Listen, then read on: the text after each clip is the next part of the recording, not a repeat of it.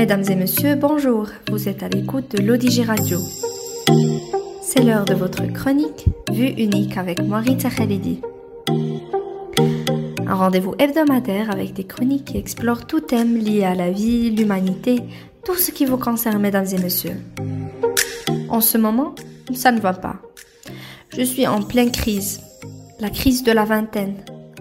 Mais oui, ça existe. C'est comme la crise des quarantaines, sauf que je n'ai pas d'homme ni d'enfant à quitter. À 20 ans, avant il partait à la guerre, il mourait dans des tranchées, il n'avait pas d'eau chaude dans la douche. Maintenant à 20 ans, on part à la fac, on meurt sur nos canapés et on mange des pâtes.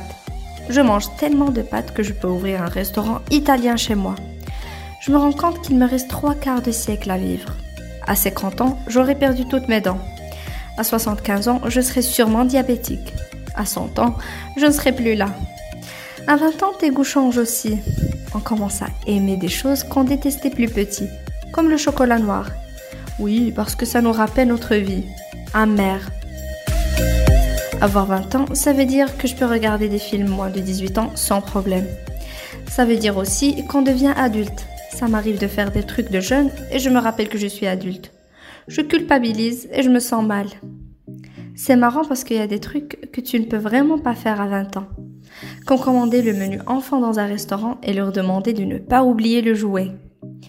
Quand je vois certains de mes amis sur les réseaux sociaux qui sont déjà mariés avec un enfant, je me dis qu'on ne vit pas notre vingtaine de la même façon. Moi, j'essaie toujours d'avoir mon permis et je cherche un stage. Vraiment, je ne comprends pas comment les gens font dans la vie. Je crois que je suis faite pour être enfant toute ma vie.